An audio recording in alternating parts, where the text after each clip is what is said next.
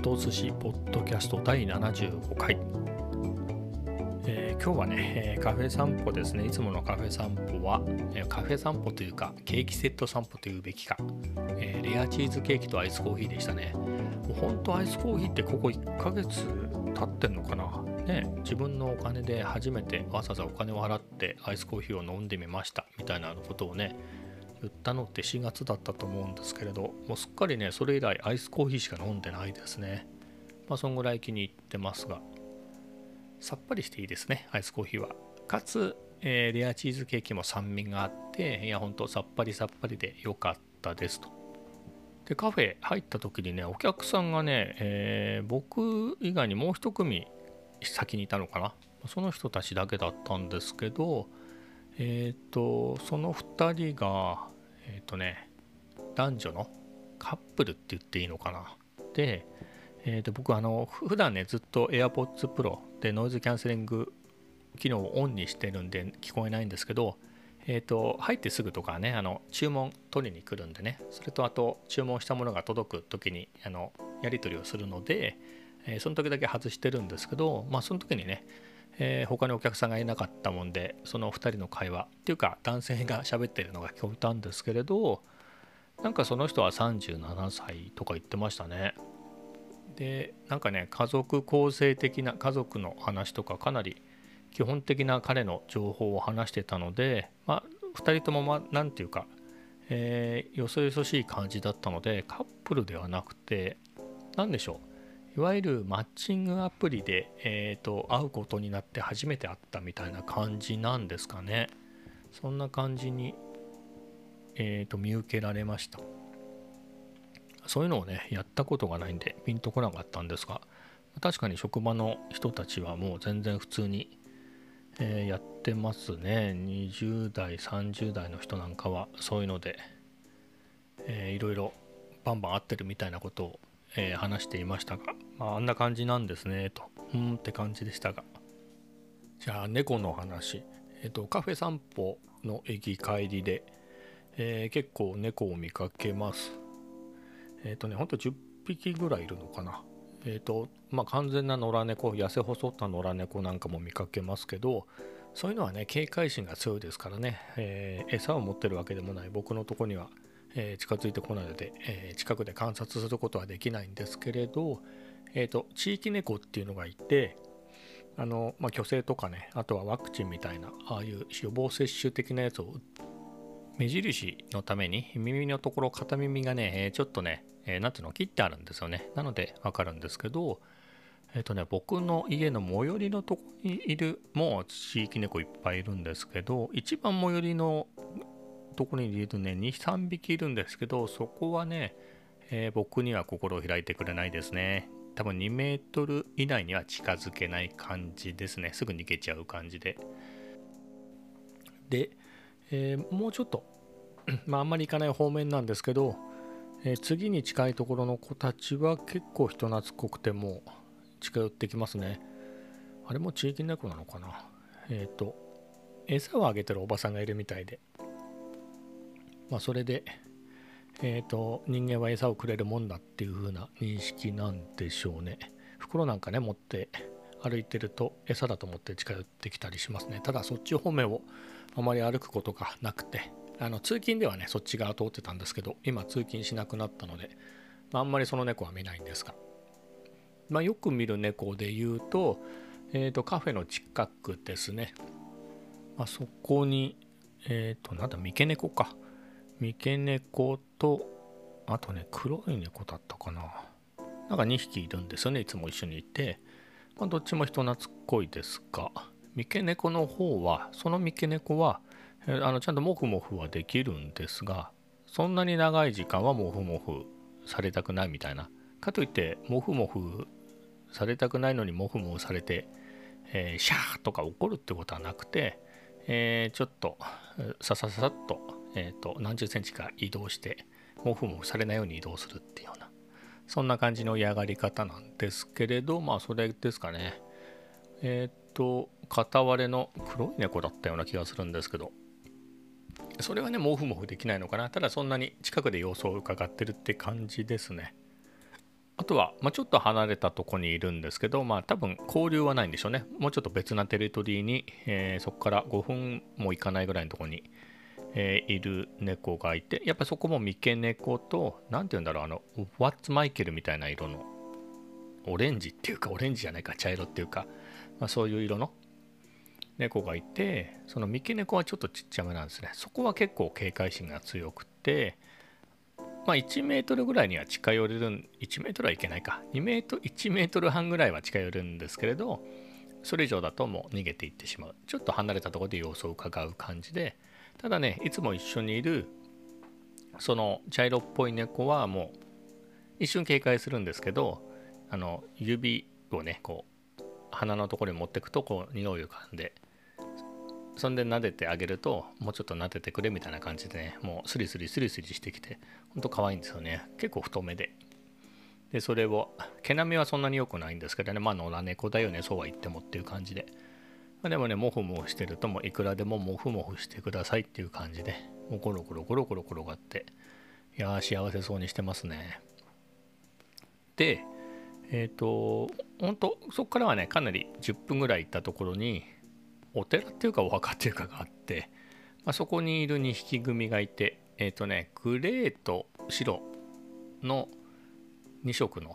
猫ちゃんと真っ白な猫ちゃんの2匹組がいて、これはね、どっちもモフモフされたがりで、いや、めちゃめちゃ可愛いですね、この2匹は。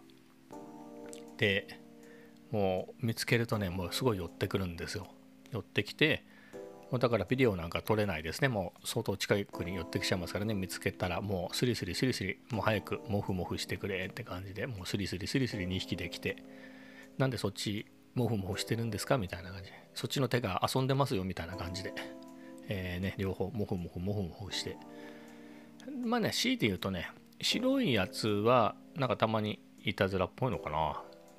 噛むふりをしたりとかしてきますからね。それでもモフモフされたいみたいな。でもう一匹のね灰色と白の2色のやつは本当に、えー、甘えん坊で本当いくらでもでも一日モフモフしても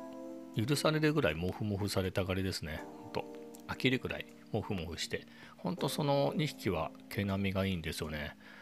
お寺で飼ってんのかな。まあぐらいねすごく毛並みも良くて、まあ、太ってるんですよね。特に白白と灰色のやつは。まあ、餌はちゃんとね、たくさんもらってんでしょうね。触らせてくれる系、モフモフされるさせてくれる系のは太めのが多いですね。そういう子はいっぱい餌もらって人間に好意的なんでしょうね。で、モフモフしてると思うんですけど、あれは何が気持ちいいんですかね、猫的に。モフモフされたいっていうのは。僕がかゆいから書いてくれみたいなのだったらわかるんですけど、それだったらね、なんか仲間同士でもできるし、猫体柔らかいから自分でもできそうなもんですけど、猫もね、飼ったことがないんでよくわからないんですけれど、な、何なんですかね、あれ。僕に撫でられて嬉しいんですかね。まあ、僕に限らずでしょうけど、猫がね、こう、毛毛づくろいとは違いますけどね、ただ撫でられるだけでも、なんかどんな効果があるんですかね、猫にとって。撫でられると。猿とかもね毛づくろいとかするから何でしょうそういう本能なんですかねまあよく分かりませんけれどまあ猫は可愛いなということでで次の話題で言うとえっ、ー、と車ですねえーと、タンプラーを見てたんですね。タンブラーってあのスタバとかでドリンクを入れるタンプラーじゃなくて、ウェブサービスのタンプラーですね。えー、タンプラーを見てて、えーとそこにね、ホンダの、ホンダシティホンダシティターボ2ってやつかな。長い名前ですけど。80 1984年とかに、えー、発売された車ですね。まあ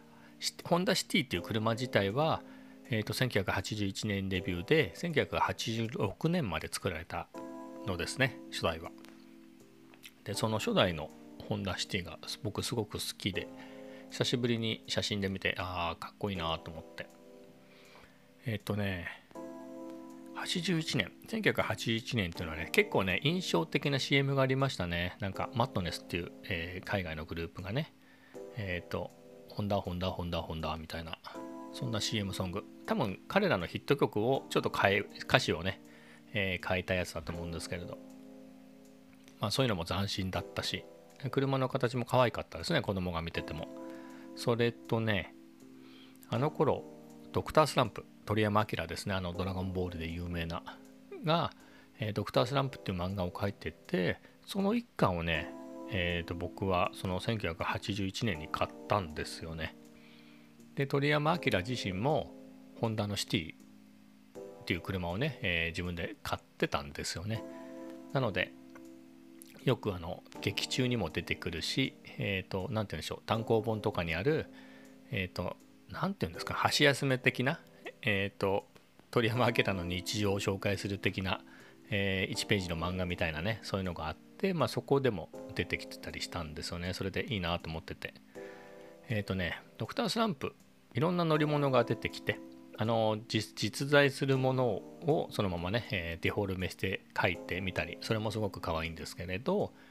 それ以外にも何て言うんでしょうね。鳥の形をした飛行機とかね一人乗りのとかそんな感じの面白い乗り物もあったりして、まあ、デフォルメされてるっていうのもあるんですけど、えー、そういうところにね、えー、ホンダのシティっていうのが、えー、一緒に書かれていても違和感がないっていうかねえ、そういうのでもう子供ながらに、え、いいなと思ってたんですが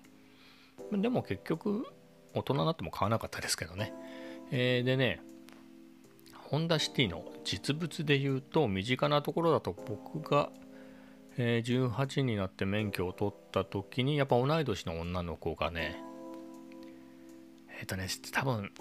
昭和57年式あ1982年式ですねのシティを中古でねえっ、と、あれが1989年ですからね、免許を取ったの、僕らが取ったのが89年。その子は88年かもしれないけど、あ、89年か。だったので、7年落ちとかですか？っていうのを買って、で、それに乗せてもらったことがあったんですけどね、助手席に。うん。なんかまあ、しょぼかったですね。多分ね、グレードが低い安いやつだったと思うんですよね。うん。まあ、その当時はそんなに印象もねバブルでしたからねもうどんどんどんどんきらびやかな車がどんどんどんどんほんでそのシティ自体がね1986年に、えー、2世代目にモデルチェンジしててあの頃って結構モデルチェンジえげつなくてね4年ぐらいでモデルチェンジして、まあ、シティは5年持ちましたけど本当に前のモデルがね、えー、どんくさく見えるようなね、えー、あえて、えー、陳腐化するような感じで新しいのをどんどん買わせていくみたいなね、えー、頃だったし、まあ、どんどん車が進化どんどんどんどん進化してる頃だったっていうのもありますけれど、まあ、そういう時代であったっていうのとその多分ベーシックなグレードだっていうこともありなんとなく内装とかしょぼいなと思いましたね。例えばその時ってまあえっ、ー、と有名なねえっ、ー、と BNR32 の GTR っていうのも89年とかですよねあれ。でまさにそのスカイラインあの方のね R32 のスカイラインも1989年で、えっ、ー、とシルビア、えーと、ドリフトとかでね大人気だった S13 のシルビアもその年だしえっ、ー、と、まあ、RX7 は61年ぐらいかな。あの FC3S は61年ぐらいでしたけど、あの頃まだマイナーチェンジのね、FC3S が出てた頃ですよね。えー、ちょっと高かったですが。他に、なんだろう。あ、シルビアは88年ですね。で、180SX が兄弟車のが、えー、89年だったかな。で、マツダのね、えー、ユーノスロードスターが出たり、えーと、あとホンダの NSX が出たりとかね、もう本当そういう今でも名車みたいなね、扱いで、多分そこそこ数残ってますよね。ユーノスなんか僕の近所でもまだ見ますよ。あんな30年も前の車がね。シルビアだってまあそこそこ見かけますよね。まだ根強い人気があって。もう GTR なんかねとても高くなってしまいましたけど、うん、NSX しかり。まあそんな時代ですからね。そのちょっと前の、えー、もう6年も7年も前の車っていうのはね結構差があったんですよね。だって先ほども言った通りあの当時スカイラインがモデルチェンジしたばっかりだったですけれどその一つ前のあのセブンススカイラインって言われていたあの R31 のスカイラインなんかどんくさく見えましたもんね。R32 が出た後見た時に。今見るとね、えー、R31 もいいなと思いますけどまあそんぐらいね、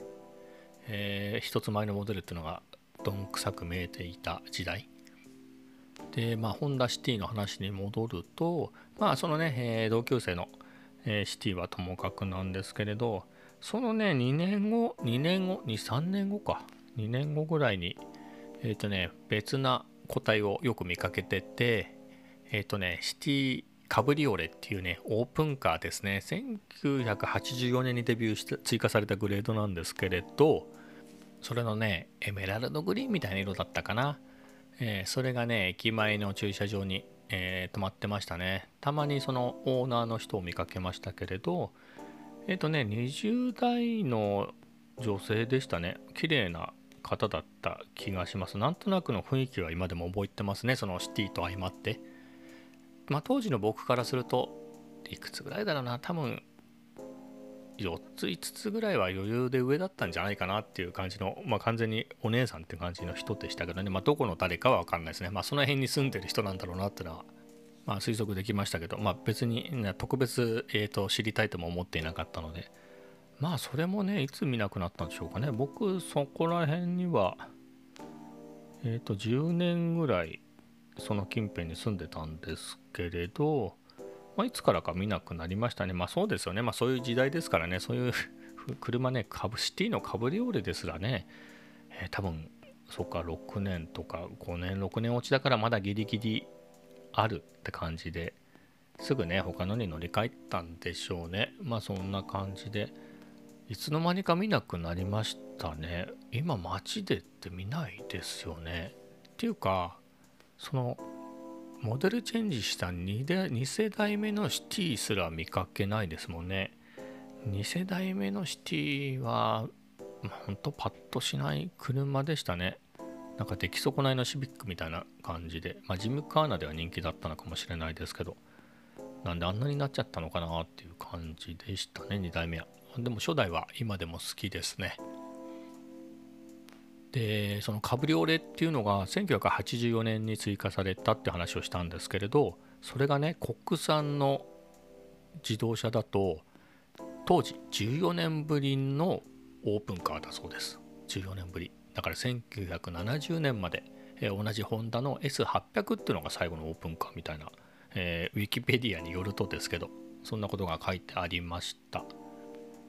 でねえっ、と、ソアラのエアロトップみたいなやつが、えー、途中出てましたよね。88年ぐらいに。で、シルビアの S3、S13 か。あのシルビアに、えっ、と、多分、なんていうんですか、限定車っていうか、オーテックっていう、えー、日産の子会社、関連会社が、えー、カスタムした、えー、オープンバージョン、カブリオレバージョンがあったり、あとは RX7 ですね。RX7 2世代目の RX7 に、えー、多分カブリオレってあったと思うんですけれど、うん。なもんですかね。あとはちょっと屋根がね広めに開くキャンバストップみたいなやつってあった気がするんですよね。えー、フェスティバ、フォードフェスティバ、マツダが売ってたフォードフェスティバとか、キャンバストップってあった気がするんですよね、キャンバストップ。うん、なもんですかね。で、えー、それがね、えー、戻りますと、ホンダシティカブリオレが14年ぶりのオープンカー、国産オープンカーってことでしたけど、まあ、それもね、えー、わずか2年で、え、モデルチェンジしてなくなってしまったので、もうたった2年ですよね。え、でしたけれど、あの、1989年にね、えー、マツダのユーノスロードスターっていうオープンカーが出て、もうすごいですよね。本当の2シーターの2人乗りのオープンカーっていうので言うとね、えー、その段階だと本当20年ぶりとかですもんね。20年近くぶりで、えー、出て。それがモデルチェンジを何回 ?3 回ぐらいして未だに売ってるっていうのはすごいですよね。もう30年以上ね。ずっと2人乗りのオープンカー国産でまだ売ってるっていうのがね。いやー松田すごい。僕もねその初代のユーノスロードスターってやつのね本当の最初期型えー、1989年式っていうのをね、えー、乗ってましたね。5年ぐらい乗ったかな。5年落ちで買ったんですけれど、いい車でしたね、非常に。えー、懐かしいです。えっ、ー、とね、なんつうんでしょう。まあ、それまで普通のね、屋根のある車乗ってったんですけど、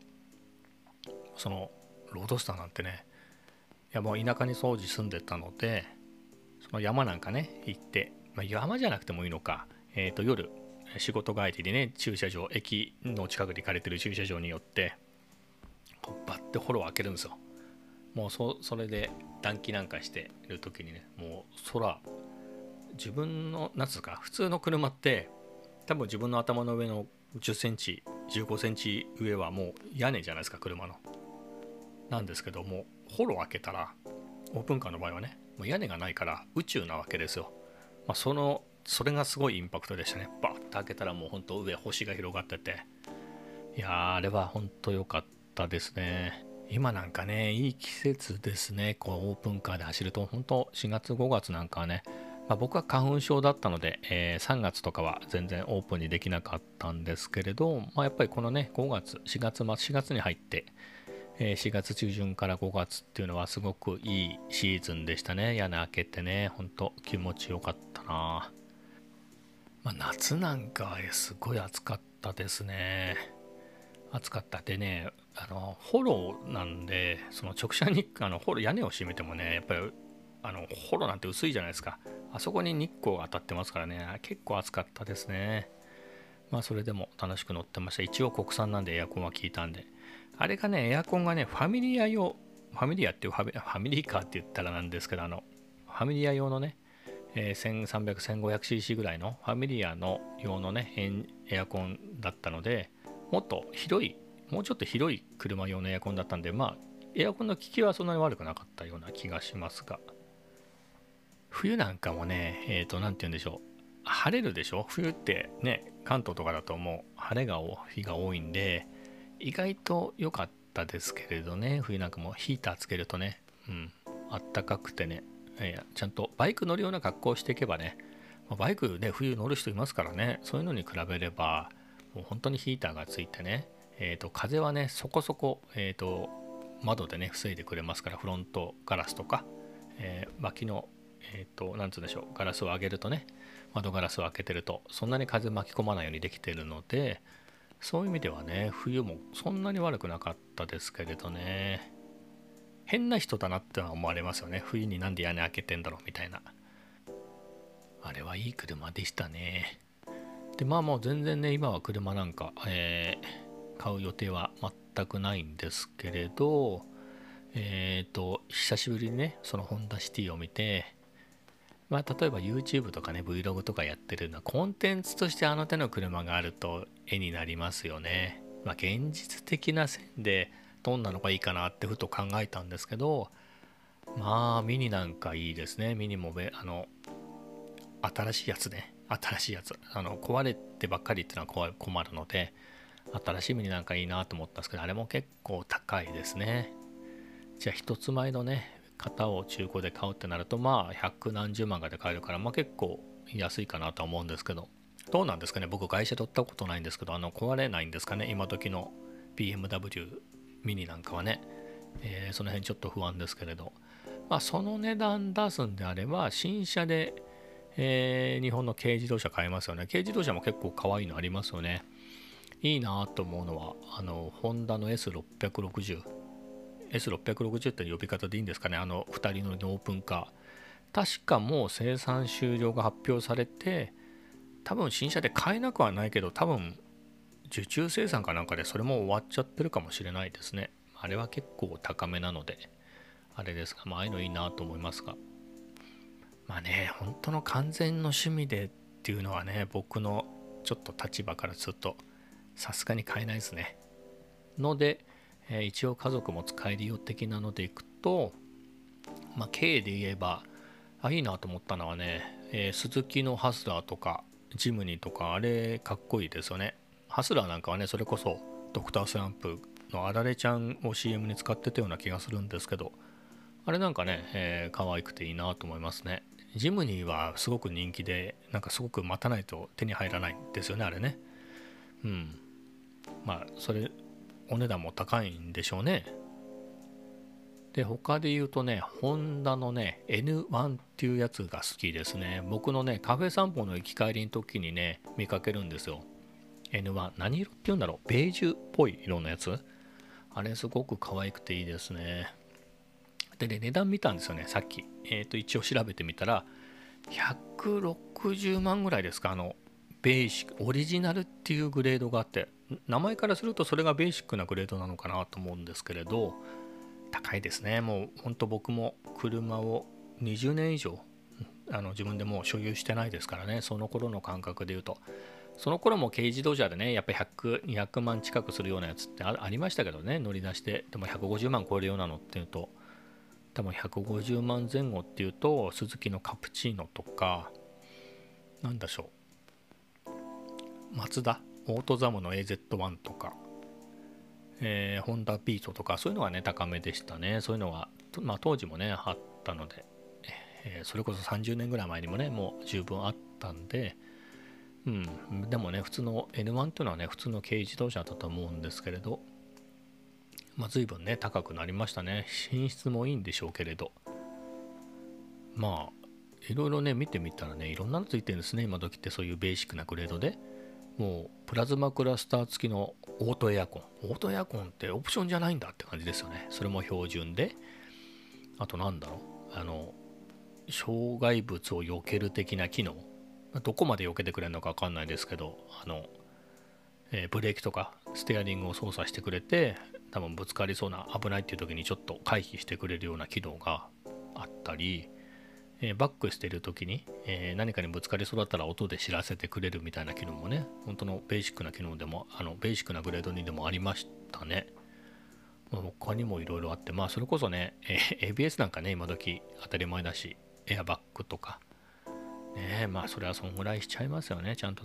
あとは、税金が安いとか、そういうのが魅力で、えー、軽自動車を買うっていう人がね、えー、多いってことでしょうね。だから別にその昔のね、アルトなんか多分50万ぐらいじゃないですか、あれ新車で、車両本体価格。なんか50万台ぐらいで買えたような気がするんですけど、もっと安かったんじゃないのかなっていうぐらい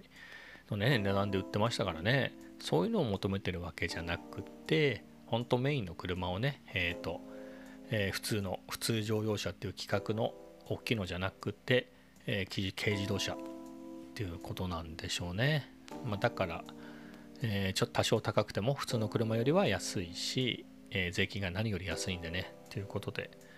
え、そういう車が生まれてるんでしょうね。きっともっともっと本当に安い車種っていうのも存在するんでしょうね、きっと。わかんないですけど。まあ、そういうのを見ててへえと思いました。まあ、今日はちょっと懐かしい車の話なんかもしましたがこの辺で終わります。